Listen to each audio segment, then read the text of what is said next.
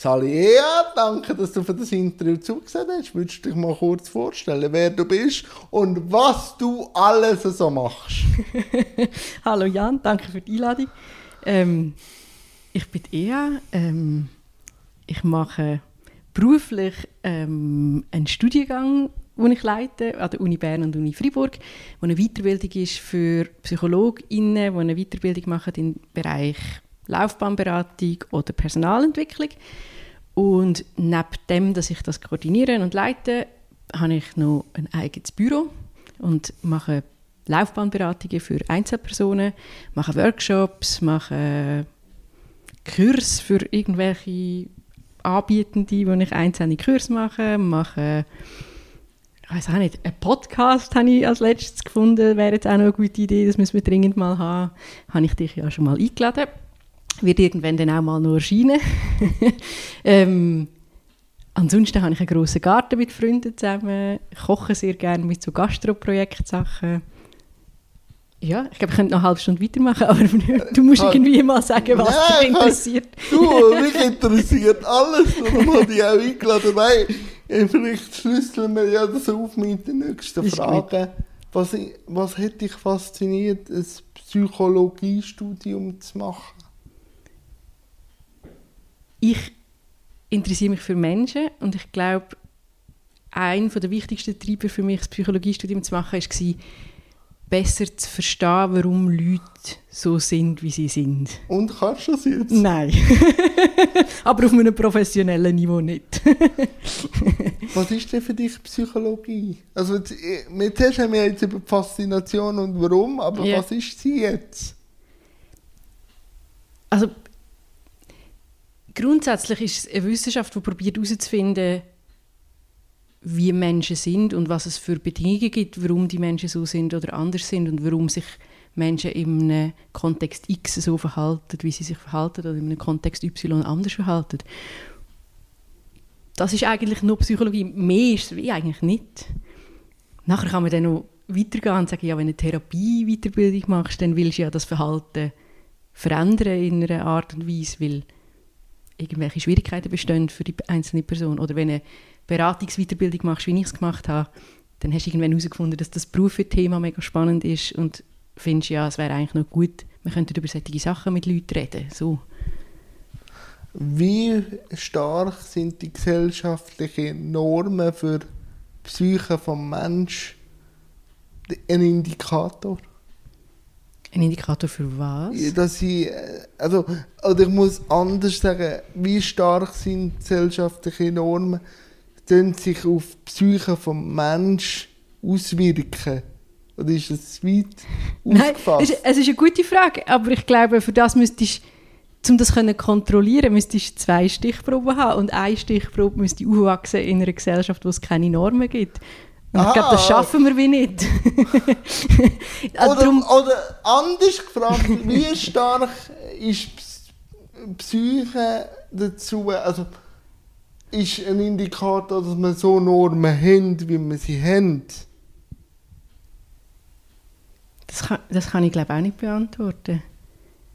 Ich glaube, Normen und, und Psyche von, von der einzelnen Person, wie es einem psychisch geht, das hat eine starke Interaktion und da, da, findet immer wieder ein Abgleich statt. Und wenn sich zum Beispiel Leute in einer sehr engen Normenkorsett heißt das Wort, in einem sehr engen Normenkorsett bewegen hat das natürlich einen Einfluss. Das sind Leute, die anders nur schon können denken, weil sie ja anders aufgewachsen sind. Aber ich glaube nicht, dass man könnte sagen, wenn man irgendwo ja, welcher genau der Einfluss ist und sagt, ja, also Normen haben 40% Einfluss drauf oder auf 50% Psyche. Einfluss auf die Psyche oder so. Ich glaube, das ist schwierig beant zu beantworten. Ja, ich denke, ich frage mal, ja. was ich überkomme.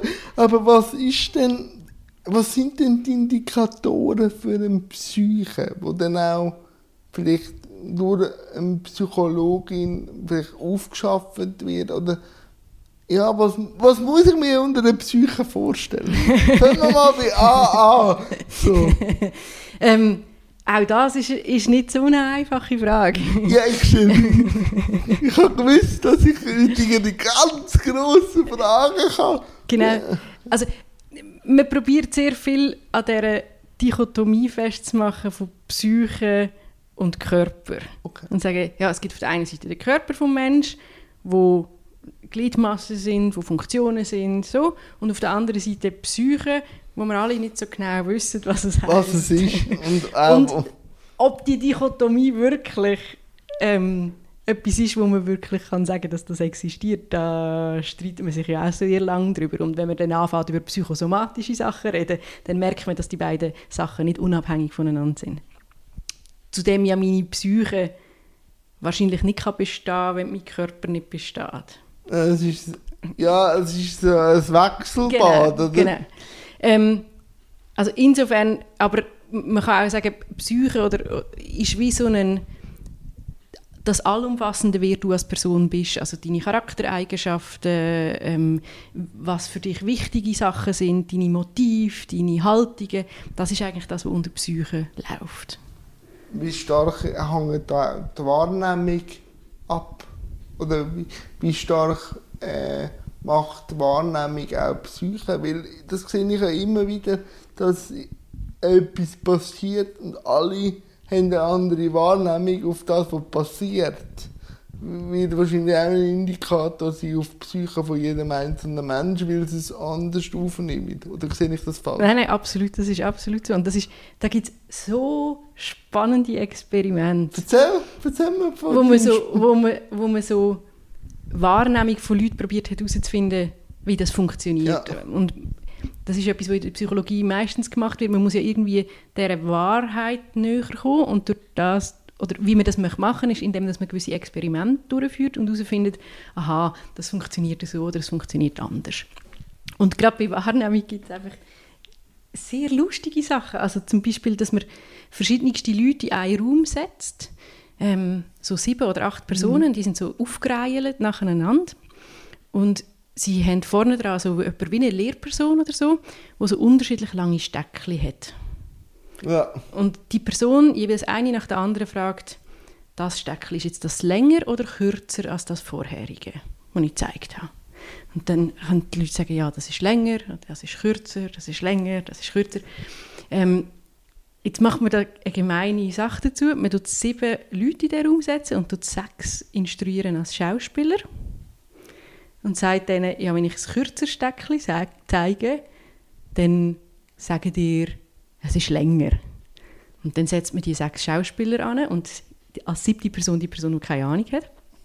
Und dann sagen sechs Leute vor dir, das Steckchen ist länger.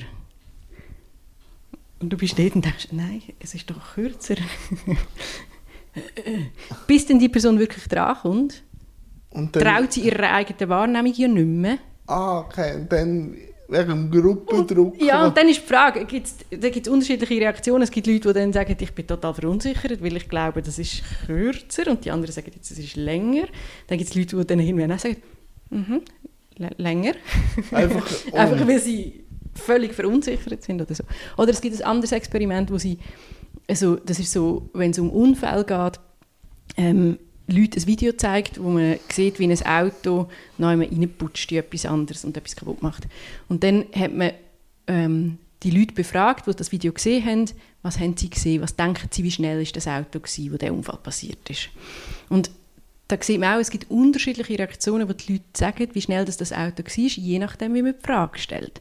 Wenn man die Frage stellt, ja, was glauben Sie, wie schnell ist das Auto gewesen, wo das ins andere Auto knallt ist, dann sagen die Leute eine höhere Anzahl kmh, die sie sich vorstellen, als wenn man bei der Frage stellt, sagt, was glauben Sie, wie schnell ist das Auto gewesen, wo ins andere Auto reingerollt ist, zum Beispiel.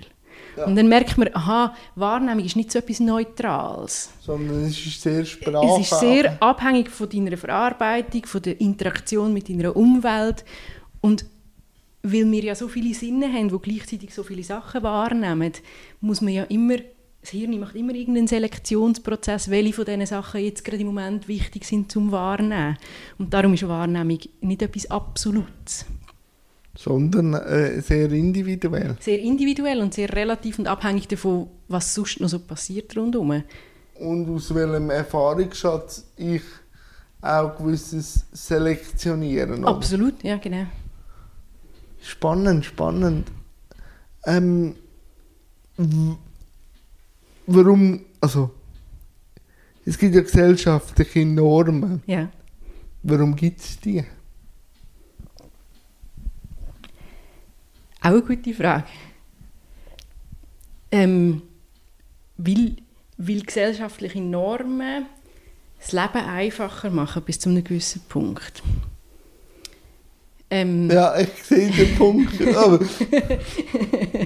also ich kann das noch ein bisschen ausführen, aber ähm, wenn ich weiß, ähm, das ist ein Mensch und mit einem Mensch geht man so um, dann muss ich nicht jedes Mal, wenn ich einen Mensch treffe, überlegen, okay, äh, was ist das, was mache ich mit dem, oh mein Gott. Aber es wäre manchmal besser, man würde Absolut, absolut. Aber ist das aus dem Überlebensgefühl heraus?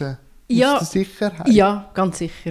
Weil, also, wenn du willst zurückgehen und sagen, keine Ahnung, wo wir noch Höhlenbewohner waren, ähm, haben wir nicht jedes Mal können neu überlegen, was wir machen, wenn wir ein Mammut treffen, sondern wir haben uns äh, irgendwann mal müssen einigen. Mammut, ja. gehen wir wieder ein. Oder wir schauen, wie viele Leute wir sind und wir es können erlegen. Aber es gibt wie so... Ist das aus dem Urtrieb heraus, dass man wie mit Schubladen im Kopf auf... Höchstwahrscheinlich. Also, ich wüsste keine bessere Erklärung bis jetzt. Und wie ist es denn wie bringt es jemanden an, aus dem rauszukommen? Ja. Das ist ja sehr, sehr in einem drin, rein von der natürlichen, aber wieso bringt man es dann an, dass man manchmal die Schublade rausreißt und dann ich tue meinen Chip neu laden? Was passiert bei einem Menschen, der das macht? Der erste Schritt ist einmal zu merken, dass man die Schublade hat. Ja, Sichtbarkeit. Genau. An, der, an dem scheitert es meistens schon. Beziehungsweise das eigene Bewusstsein dafür, dass man ja die Schublade hat. Ähm, man kann nur so selber von sich das Gefühl haben, man ist aufgeklärt und, und weiss nicht was. Ähm, man hat trotzdem Schubladen. Man geht mit irgendwelchen Schubladen durch die Welt, weil man die erlernt hat, weil man in einer Gesellschaft groß geworden ist, wo es Schubladen gibt. Und weil sie eben im Alltag durchaus praktisch sind. Ähm, der erste Schritt ist mal zu merken, ich habe die Schublade und sie dann mal genauer anzuschauen. Und sagen, ja, gefällt die mir? Finde ja. ich die gut? Ähm, und vielleicht stelle ich fest, hey, das ist eine Schublade, die ist eigentlich gar nicht mal so toll und eigentlich sollte man die dringend mal überarbeiten und dringend mal aussortieren. Und dann fängt die Arbeit an, sich mal zu überlegen, ja, was müsste denn passieren, wie könnte ich das angehen, was behalte ich von dem, was behalte ich von dem nicht. Und das ist einfach viel Reflexionsprozess, der da muss gehen. Und das kann passieren, indem man sich Sachen selber überlegt. Es kann passieren, indem man Sachen liest und merkt, ah, stimmt, da hat mir jetzt jemand die Augen aufgemacht. Also es kann passieren, indem man mit Leuten ins Gespräch kommt, indem man von Leuten hört, indem man keine Ahnung, einen Kinofilm schaut und feststellt, wow, da kommen ja Konzepte auf und andere Ideen, wie man gewisse Sachen kann leben kann, die mir vorher nicht bewusst sind. Wahrnehmungen, genau, oder? genau. Und eben irgendwie andere Wahrnehmungen wahrzunehmen, ist wie das beste Mittel, um die eigenen Sachen zu reflektieren. Und ob jetzt das via Film, via Gespräch, via Buch, via was nicht was ist, das ist in dem Sinne nicht so mega wichtig. Wichtig ist einfach, dass man anfängt und sich bewusst ist und zwischendrin mal sagt, hey, ich muss mal gewisse Sachen anschauen. Lohnt sich das, so durchs Leben zu gehen? Finde ich das überhaupt richtig? Ist es überhaupt wichtig? Ich merke bei dieser Arbeit, Reflexionsarbeit und auch die Bilder, die loslassen, hat auch immer wieder etwas mit Angst mhm. zu tun, was passiert, wenn ich die loslasse. Es könnte ja sein, dass man nachher umeiert. genau. genau. Aber ist das auch aus dem Urtrieb, dass man die, also, dass man die Bilder hat, hat auch einem das Überleben gesichert und wenn ich jetzt die loslasse, muss ich mich, mich selber und mein ganzes Leben und vielleicht auch meinen Lebensstandard überdenken. Und das macht es dann schon schwierig oder gibt es dann eine andere Komponente? Also einerseits das macht es schwierig und andererseits einfach allein Zeit. Also wenn ich 35 Jahre lang gelebt habe, ja, mit einer Ding, oder? dann ist das relativ safe in mir drin. Und wenn ich heute entscheide, dass das ab jetzt muss anders sein muss, dann dauert es wahrscheinlich schon auch noch einen Moment, bis ich das wirklich überwunden habe und wieder etwas Neues gefunden habe und mit dem sicher bin, wie das passiert. Und viele Leute sind dort einerseits ängstlich, etwas, was man kennt, aufzugeben. Ich glaube, das kennt man bei allem anderen auch manchmal, wenn man irgendwie muss zügeln und denkt, oh mein Gott, wie ist es am neuen Ort? Oder wenn man einen neuen Job anfängt oder so. So ist das mit solchen Sachen genauso. Und das andere ist wirklich die Zeit, und das finde ich, das wird sehr oft, vergisst man das ein bisschen und sehr oft ist man, je nachdem, wenn man selber so eine Schublade festgestellt hat, dass man die hat und man sie eigentlich loswerden will, merkt man selber ja auch, dass man mit dem ein bisschen ungeduldig ist und denkt so, hey, jetzt habe ich es doch, eigentlich weiss ich schon seit einem halben Jahr, jetzt gehe ich trotzdem wieder rein und trampe trotzdem wieder, das kann doch nicht sein.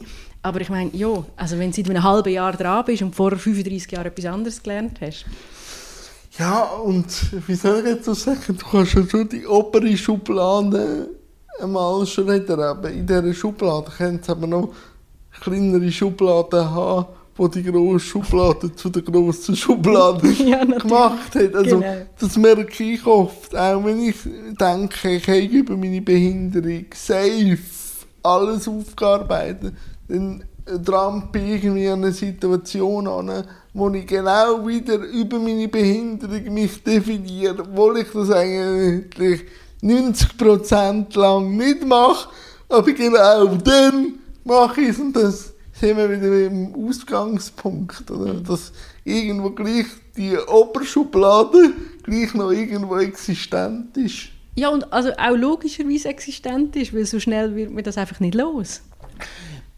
Ist denn Neugier etwas, das dann die Schublade irgendwo durch erzeugt, aber auch wieder lähmt. Weil Kinder haben ja die Schublade so fix noch nicht drin, weil sie ja neugierig sind. Aber irgendwie im Neugierungsprozess erschafft man ja gleich wieder Schubladen.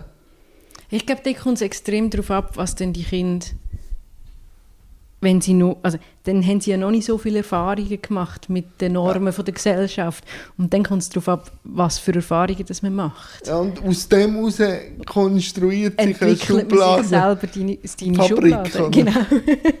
genau. Wie muss ich mir deine Arbeit vorstellen als Laufbahnpsychologin? Was machst du genau? Kommt ganz darauf ab, an was ich gerade dran bin.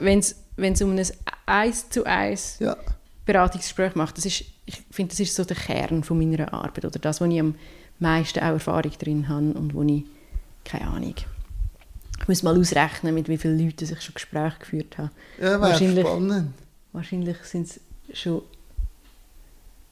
ja, es deutlich mehr als 1000 gewesen. Ähm, ich habe auch schon fast zehn Jahre in diesem Feld gearbeitet. Ähm, Pro Jahr etwa 100?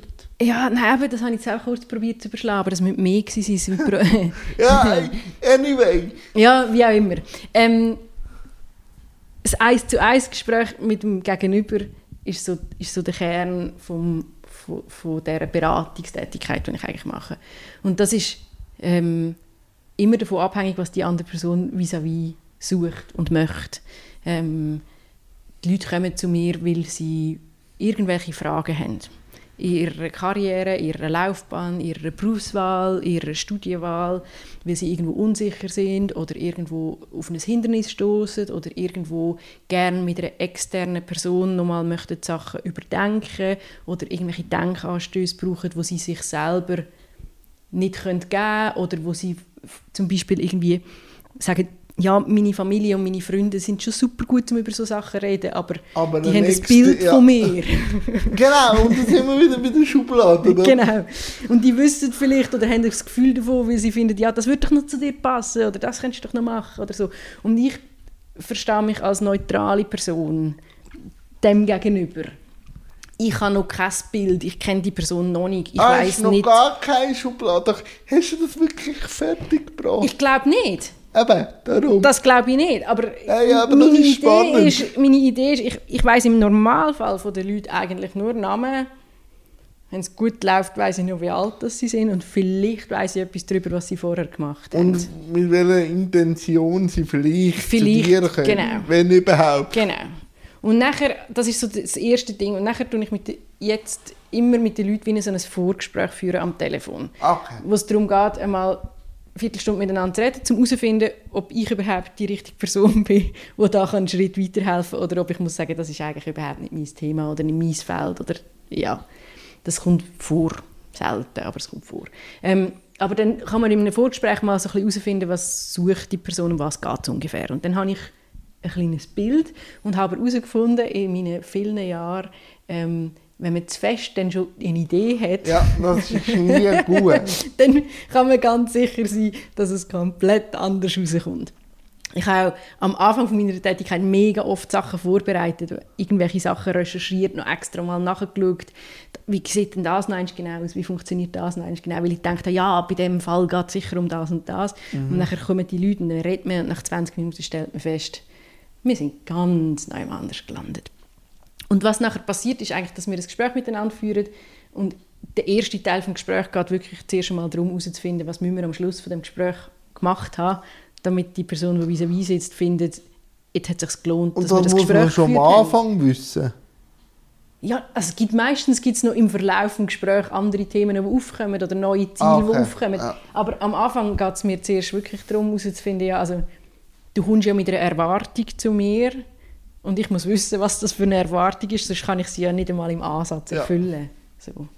Und dann klären wir mal, wie das aussieht und dann gibt es je nachdem ähm, Manchmal sind es Informationen, die ich vermitteln kann, manchmal sind es ähm, Umgehensweisen mit etwas, manchmal ist es eine Reflexion über irgendwie...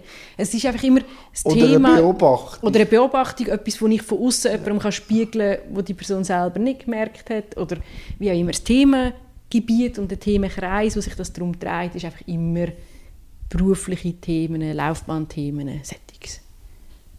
In Abgrenzung dazu, was zum Beispiel therapeutische Themen wären oder irgendwelche andere Sachen. So. Kannst du gut zuhören oder hast du dir das müssen durch deinen Job auch aneignen?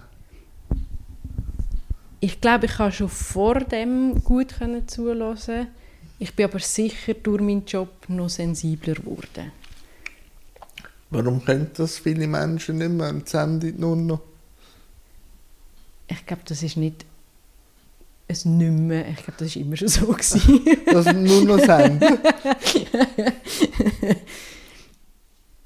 ich weiß es nicht. Ich, ist das auch wieder die Unsicherheit? Dass, also, wenn ich einmal zulasse, dann könnte ja etwas passieren, wo mein Leben ja wieder unsicher machen könnte. Und darum bin ich in Dauersendungen. Oder ist das einfach, weil man durchbeschallt wird? fährt man einfach selber beschallen.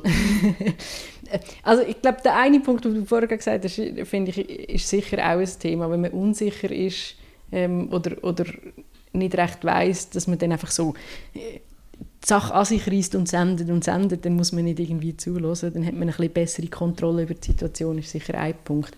Ähm, ich glaube aber schon, dass in unserer Gesellschaft, so wie wir heute leben, sehr viele Leute zu wenig können gehört werden.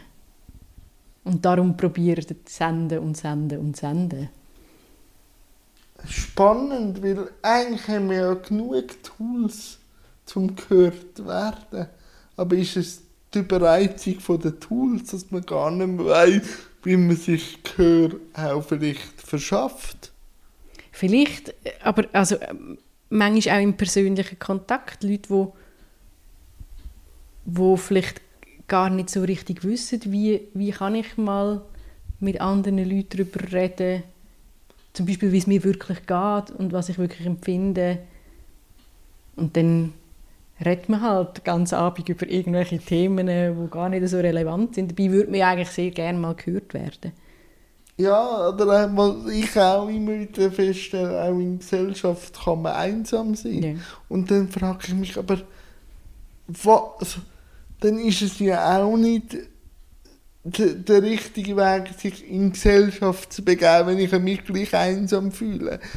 Dann liegt es aber auch nicht an der, Gesell also an der gesellschaftlichen Ding, sondern dann muss ich mir wahrscheinlich den Wert geben, Welle auch zu hören, zu werden? Oder an was liegt es denn, dass man gesell also in Gesellschaft gleich einsam kann sein Ich glaube, das sind zwei Faktoren Okay. mega entscheidend. Das eine ist, das dann auch können. Also nicht nur Wellen gehört zu werden, sondern das auch so zu machen, dass man das kann. Also dass man kann zum Beispiel über seine eigenen Gefühle reden. Das ist etwas, wo nicht vielen Leuten mega einfach fällt. Ähm, und der andere Faktor habe ich vergessen. Ich mache nicht viel cool. Vielleicht kommt er mir nachher noch in den Sinn. Jetzt habe ich so ganz clever wollen zwei Ja, Sachen du, alles gut. Wir wir haben noch ein bisschen Zeit. Weil ich will noch über das Thema reden, was ich immer mehr merke, desto mehr, dass ich auch mit mir arbeite. Weil ich verbringe auch Zeit mit mir Mhm. am meisten. Darum arbeite ich mit mir auch am meisten. Ist, es fehlt, glaube ich, auch viel an der Eigenliebe. Ja. Unterschreibe ich gerade. Aber es ist auch für mich schwierig zu sagen, wie ich zu meiner Eigenliebe gekommen bin. Das ist, glaube ich, auch immer wieder sich selber herauszufordern wollen und auch sich gut zu tun wollen, indem man sich halt auch immer wieder challenged. Irgendwo durch ist das nur lieb sein mit sich und nichts wollen zu fordern und sagen, ich, ich bin einfach lieb mit mir, ist es glaube ich auch nicht. Das ist glaube ich ein Mix von allem, wo dann die Eigenliebe absteckt. Oder was ist deine Erfahrung, Thema Eigenliebe und wie kann man sie steigern? Mhm. Subjektiv, weißt du? Also, ja, ja. Es, also, meine Wahrnehmung ist für, bei vielen Menschen, dass sie meistens sehr viel kritischer mit sich selber umgehen, als die Leute von außen würden ihnen zuschreiben. Weil sie vielleicht, weil vielleicht ihre innere Stimme ihnen sagt, dass sie nicht genug gut sind oder nicht genug bla, irgendwie Ja. so. Also ich glaube, das ist etwas, wo mega viel passiert, dass quasi du in dir Stimmen hast, die dir erzählen, dass du nicht genügst und nicht genug dich bemüht hast, nicht genug schlau bist, nicht genug was auch immer also all die Faktoren sind. Und wenn man solche quasi gemeine Stimmen in sich drin hat, ist natürlich eine mega gute Möglichkeit, einfach nicht hinzuhören, indem dass man Medien konsumiert und, und irgendwie so, weil dann ist man abgelenkt und dann hört, hört man das nicht so. Ähm, insofern, die Eigenliebe ähm, stärken kann man natürlich, indem dass man überhaupt einmal anlässt und sich mal zulässt und mal sich überlegt, ja, stimmt denn das wirklich? Und was, was, was kann ich denn jetzt da dazu sagen? Also wenn ich jetzt mal probiere, das von außen zu betrachten oder rational anzuschauen, oder wenn ich merke, dass ich mich selber immer sehr fest innerlich fertig mache und trotzdem ein grosses soziales Umfeld habe, kann ich ja vielleicht mal meine Freunde fragen, warum sie sich denn überhaupt mit mir abgeben, wenn ich ja selber das Gefühl habe, dass ich der absolut grösste Jolly auf dieser Welt bin. Und dann stellst du vielleicht fest, ja, aber ich finde, das oder das ist eine Qualität an mir, wo, wo mir nicht so bewusst war und das hilft dann schon auch. Aber ich bin schon bei dir, also so, dass nur ich bin der Tollste und der Beste und, und, und Allertollste, das bringt einem nicht vorwärts im Leben, aber gleichzeitig nur das ich bin der Allerletzte bringt einem halt eben auch nicht vorwärts im Leben, oder?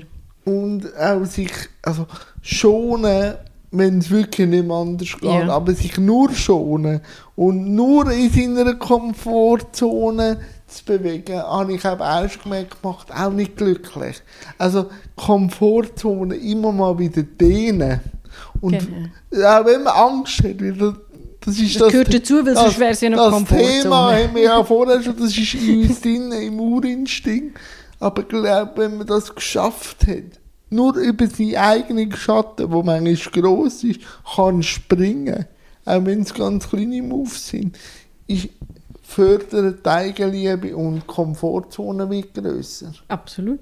Und das Schöne ist ja, wenn man den Schritt mal macht, so eine, so eine, so eine Zeche aus der Komfortzone streckt. Und merkt, man stirbt nicht. Ja, dann merkt man, hey, warte mal schnell, das ist ja gar nicht so tragisch, man könnte mal noch einen Schritt weitergehen. Und das andere Schöne ist, die Komfortzone ist ja weiterhin da. Also wenn ich merke, dass mir da total zu viel Unsicherheit ist, dann kann ich einfach wieder einen Schritt zurück und dann kann ich es später nochmal probieren. Ja, und was mir halt geholfen hat, ist die Auseinandersetzung mit der Sterblichkeit. Weil die ist, Die ist, die wird irgendwann. Und das hat mir extrem geholfen. Die Zeit da ist uns nur geschenkt. Mhm. Darum kann man es auch, äh, also auch mit Lust, auch manchmal auch der Frust gehört zur Lust dazu, gleich auch zu schätzen, was man hat. Weil wenn du äh, plötzlich mit dem konfrontiert wirst, dass es plötzlich heisst, sie 50-50, ob sie noch überleben oder nicht, dann erfahrt sich dann schon viel auch über, über die Angst und gleich ist es sehr, sehr äh, perfid. Auch wenn das alles überstanden ist und du weißt, wie viel das es braucht, dass wirklich äh, kritisch ist. Der Alltag ist mhm. eben schon ziemlich fies, um sich wieder Gedanken zu machen und über die Normen sich können aufzuregen. Und dann muss ich manchmal den Big Picture vorholen und sagen, ist es so schlimm wie das? Und das hilft manchmal. Aber auch wenn ich die Erfahrung gemacht habe, wo meine Zuhörerinnen schon fast äh, aus der Ohrenlampe, meine NATO-Erfahrung, gleich wenn der Alltag da ist, der ist so lähmend. Ja, und der Mensch ist einfach ein Gewohnheitstier. Ja, und, und, er vergisst also, halt auch wieder. ja, und wenn, wenn der Alltag jede, jede Woche, Montag bis Freitag so läuft und am Samstag, Sonntag das läuft, man ist so schnell wieder in diesen Routine drin. Das braucht extrem viel Aufwand, sich dem gegenüberzustellen.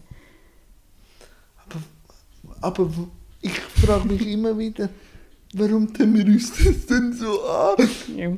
Es ist ja dann gleich eben ein Geschenk da zu sein. Irgendwo durch ist unser Hirn. Ja, was ich mir auch oft überlegt habe, wir, wir haben die Fähigkeit zu studieren. Mhm. Aber zu viel studieren ist nicht gut. Nein, weil dann werden die äh, Farben, also werden die Schlösser immer farbiger und düsterer. Ich, ich habe manchmal wirklich das Gefühl, weniger studieren und einfach machen. Und nachher darüber studieren ist besser, als wenn man studiert und nachher macht. Aber ich bin da immer noch nicht ganz schlüssig geworden darüber. Was ist dein Aspekt im Thema machen? Weil ich nehme dich ja sehr wahr, dass du ein sehr unternehmenslustige und auch Komfortzone technisch immer ausdehnst. Wie hast du deine äh, Tools, dass du die immer wieder so anbügst? Ich weiß einfach für mich, ich, ich bin glaube einfach nicht der Typ. Ah, aber das ist schon mal eine gute Voraussetzung. wo daheim sitzt und sich die 97. Version überlegt. Ah, okay, das hilft. Ich glaube, ich bin als, als Mensch jemand, der mir, mir verleidet monatelang irgendwelche Konzepte schreiben und Szenarien im Kopf ausdenken, wie Sachen könnten sein und finde mir so, ey, könnten wir einfach mal anfangen und dann können wir ja immer noch schauen, wie es rauskommt. Also so, dass mit einem noch halbfertigen Prototyp mal Sachen ausprobieren, finde ich irgendwie viel zielführender, als mir jegliche Möglichkeiten auszudenken, wie denn das am Schluss könnte sein und am Schluss ist es dann gleich noch ein anderes als das, was ich mir ausgedacht habe. Das nicht, also, dann hätte ich mir auch den Aufwand können sparen mir 96 Szenarien im Kopf auszudenken. Ja, vor allem eben die 98 ist wieder sowieso anders dann. Genau, und, und ich habe wahnsinnig viel Zeit gebraucht, bis ich die 97 Szenarien ausgedacht habe. Und es hat mich irgendwie nicht vorwärts gebracht, Sachen zu machen. Ja, und auch da hilft es wieder, oder? Die äh, wichtigste Ressource, die wir haben, ist ja Zeit. Und wenn man sich dann ewig lang überlegt, Zeit wird uns nicht zurückgeschenkt. Genau. Ist einfach, oder? Aber Thema Prototyp und einfach losschießen, das ist natürlich super, um in, neu, äh, in mein neues Themengebiet hineinzugehen. Hast du so auch den Podcast gestartet? Ja, natürlich. ähm, also, es, bevor ich etwas starte, passiert ja schon ein bisschen Denkarbeit. Aber ja, das, das nehme ich schon wahr. aber irgendwann bin ich auch an einem Punkt gekommen, von ich glaube jetzt, jetzt muss ich mir das nicht nur länger überlegen, jetzt muss ich es glaube einfach machen und jetzt mache ich mal eine Folge und dann schaue ich mal, wie die ist und dann mache ich eine zweite und dann schaue ich mal, wie die ist. Ich habe mir auch kein Ziel gesetzt, weißt, im Sinn von, ich mache jetzt 12 Folgen bis dann. Weil das mein Projekt ist, das ich mir überlegt habe und ich Freude daran habe und ich es mache, weil ich es interessant finde, kann ich ja auch selber steuern, wenn, wie viel, was und so. In welchem Rhythmus. Genau. Und einen Rhythmus habe ich zum Beispiel noch keinen gefunden.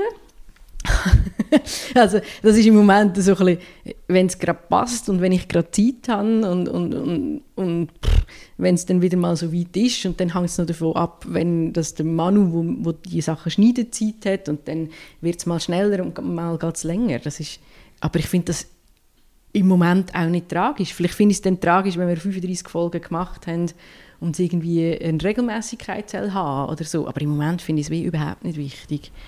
Was war der Impuls, gewesen, die so zu machen, wie du machst und mit dieser Ausgangslage? Kannst du gerne noch ein bisschen ausholen und ein bisschen Werbung machen?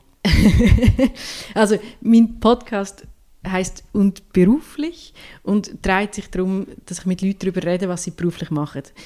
Warum und vor allem, genau, vor allem nicht nur so das Thema, was genau sie beruflich machen. Also ich will keine Porträts machen vom, keine Ahnung, da ist eine Schreinerin und da ist ein Gärtner und da ist eine Juristin und da ist ein Pflegefachmann oder so.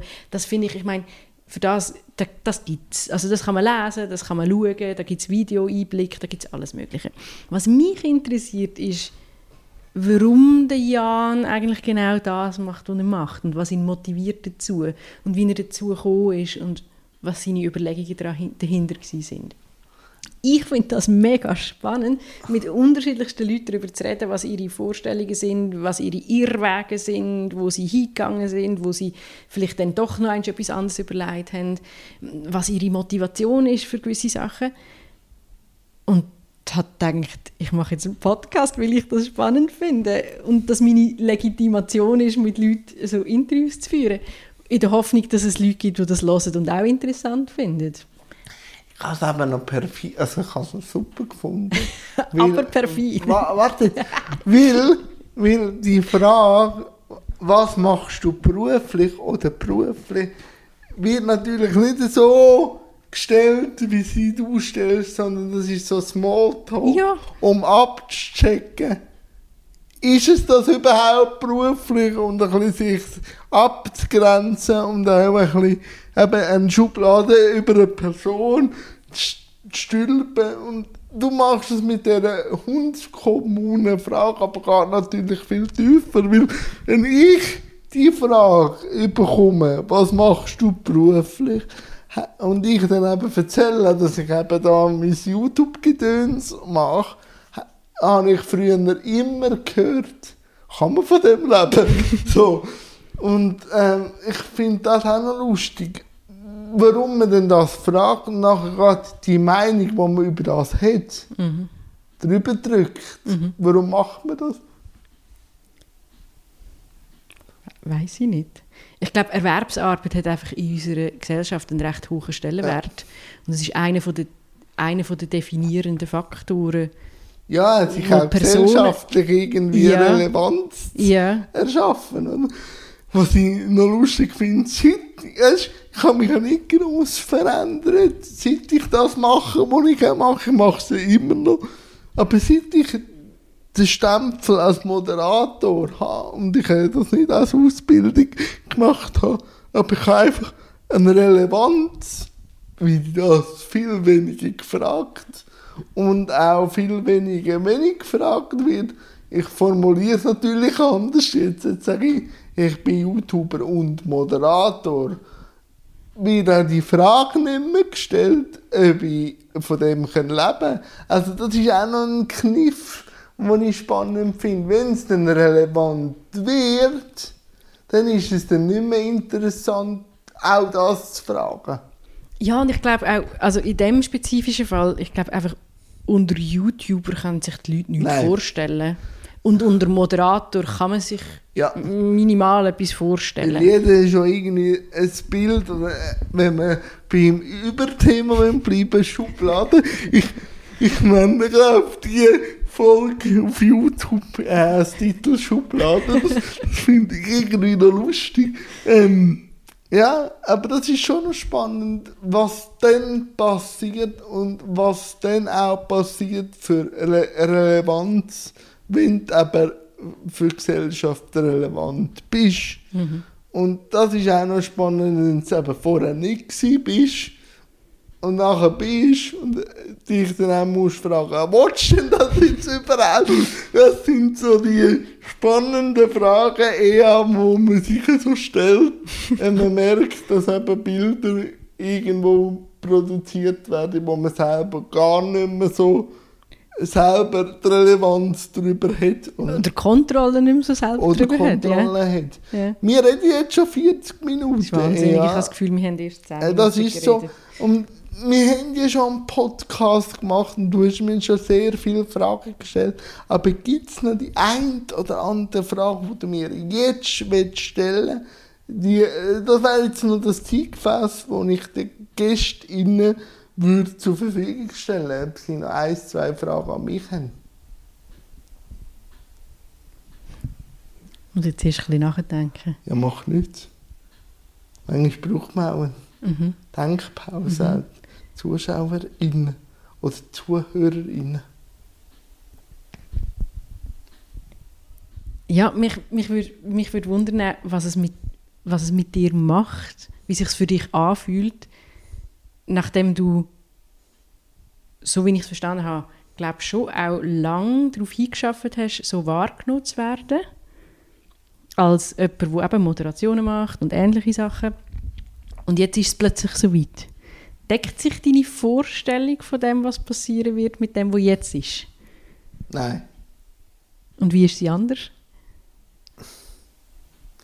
Es ist aber noch spannend. Irgendwo durch, vor allem jetzt in meinem Fall, wo ja auch noch ein Repräsentant ist von einer sogenannten Randgruppe oder Randgruppenschublade, merkt man dann einfach auch wieder, wie der Erwartungshaltung.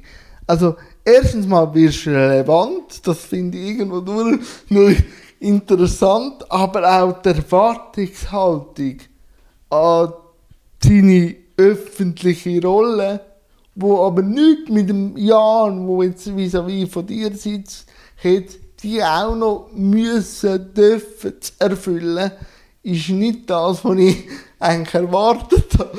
Also hast du das wie nicht auf dem Schirm gehabt oder einfach ja, unterschätzt? Ja, dass, dass die Erwartungshaltung zu allem Pieps etwas müssen, dürfen. Manchmal ist es auch ein Dürfen zu sagen, aber auch, dass mein Wort auch für gewisse Relevanz hat, wo ich eigentlich mich gleich immer noch in dem Alten innen sehe, dass ich gar nicht so relevant bin und gleich die Erwartungshaltung mu muss oder darf erfüllen. Das ist schon auch äh, eine Schuhnummer, wo ich noch muss reinwachsen muss, wo ich immer noch ein bisschen am Abstecken bin. Ja, bin ich, muss ich dann auch das erfüllen, nur weil ich jetzt äh, im Fernsehen eine Sichtbarkeit generiert habe. Und gleich finde ich es auch wieder eine Ehre und finde ich auch schön, weil ich auch merke, die Relevanz allgemein auf einen Dialog ist natürlich größer. Also es, es ist so eine ambivalente, äh, ein ambivalentes Verhalten. Wo ich auch wieder gemerkt habe, um auch wieder das Oberthema von dem Gespräch äh, wieder zu sehen, wie ich auch über mich selber, mich in, als öffentliche Person eine Schublade gemacht habe und auch wieder gesehen, wie andere mich in eine öffentliche Schublade stecken, aber ich auch denen gar nicht böse sein weil ich auch über die öffentlichen Personen, die mir begegnen, auch Schubladen, auch wenn ich immer wieder gegen Schubladen denke, ah, kämpfe, bin ich ja gleich ein Mensch und habe auch wieder die Schublade. Also, ähm, es ist extrem spannend. Und auch, auch zu sehen, dass man bei gewissen Menschen oder Personen auch die Schublade, auch wenn man sie vom Gegenteil überzeugen nicht wegbringt, weil das ist so tief drin, sowohl positiv wie auch negativ, dass man einfach auch mit den verschiedenen Schubladen lernen muss, leben, mhm. auch wenn es einem selber nicht betrifft. Mhm. Und ich habe mir auch eine Schublade für mich äh, äh, selber zugezimmert, dass es alles, was da in meinem daheim und in meinem Quartier bin ich keine öffentliche Person. Also meine Nachbarn sind manchmal ein bisschen arm, wenn ich nicht reden will, verziehe ich mich einfach, weil ich sage, wenn ich im Zug bin, bin ich schon wieder eine öffentliche Person und da kann es wirklich davon sein, dass mich wirklich x Leute im Zug ansprechen und das gehört dann auch wieder zum Job. Mhm. Aber da innen habe ich meine Schublade und wenn ich die nicht auftue, lade ich die zu und dann bin ich halt auch sehr egoistisch. Aber seit ich mir das auch zugestehe, die dürfen zu haben, mhm. dann lebe ich besser. Wenn, wenn ich da auch mit Nachbarinnen würde so reden wie mit allen, käme ich zu nichts. Und das ist schon auch ein extrem spannender Prozess, aber ich glaube nie zu Ende ist. Ja. Weil man immer wieder auf andere Leute trifft, oder? Ja. hast du dir im, im Vorfeld oder so auf dem Weg dazu wie überlegt, was für ein Bild du gegen aussen abgeben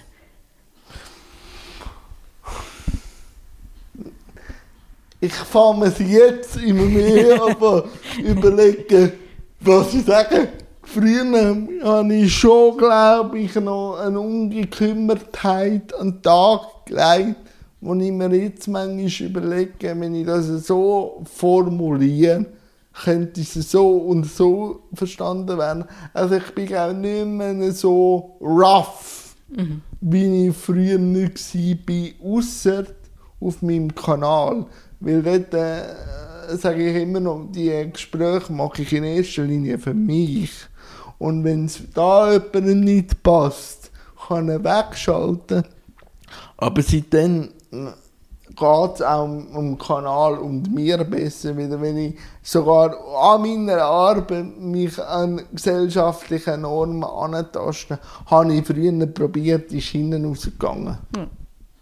Aber wenn ich natürlich rausgehe oder auch für Interviews, dann weiß ich, dass ich nicht nur für mich antworte, sondern dass ich auch vielleicht für einen Minderheit oder für eine Randgruppe mich äußern. Und darum hört man wahrscheinlich nicht mehr nur eigene Meinungen in Interviews, weil ja die Gesellschaft, wenn sie die Interviews lesen, jetzt mich als Mensch mit Behinderung sind und nicht dem Jan, der eine Behinderung hat, sondern ich bin jetzt für, so als Vertreter ich bin von der ganzen Gruppe. Die, oder? Ja. Ja. Und dann hat sich das ein bisschen an mir angepasst. Ja, nein, es ist spannend, aber äh, wir merken auch wieder, wie eine eigene Facette äh, dazukommt, was auch spannend ist. Mal eher, also wir könnten glaube noch ewig lang reden, aber ich glaube, wir haben so tiefe Themen angeschnitten, dass glaube 50 Minuten glaube völlig ausreichend ist, aber ich schätze die Austausch mit dir immer sehr und ich weiß auch, dass es nachher noch ein bisschen weitergeht, aber nicht mehr für die Zuhörerinnen, aber danke vielmals. Ja, danke dir vielmals.